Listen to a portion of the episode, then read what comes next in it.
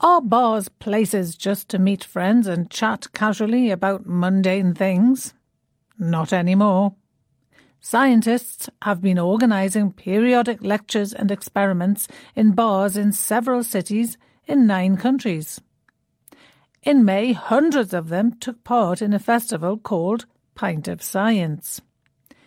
British neuroscience researcher Michael Motskin started the festival with a colleague three years ago in the UK. But you don't have to be an egghead to follow a discussion. Motskin says, We asked top scientists to present their scientific discoveries in a down to earth setting over a drink or two.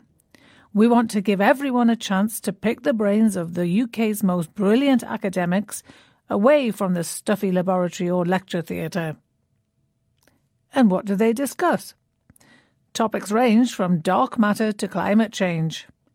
The science in films such as Star Wars, Star Trek, and Interstellar has also proved popular. And a young physicist even demonstrated how a model of the universe can be built from plastic Lego bricks. An audience with a taste for a more practical experience might enjoy the lecture given in a pub in Soho, central London. It was about the effects of beer on the human body. One might argue that a bit of alcohol helps people relax, freeing their imaginations so that they are better able to contemplate the wonders of the universe. That would make the pub the ideal venue for science, and a handy place to be if you make a big discovery and want to celebrate.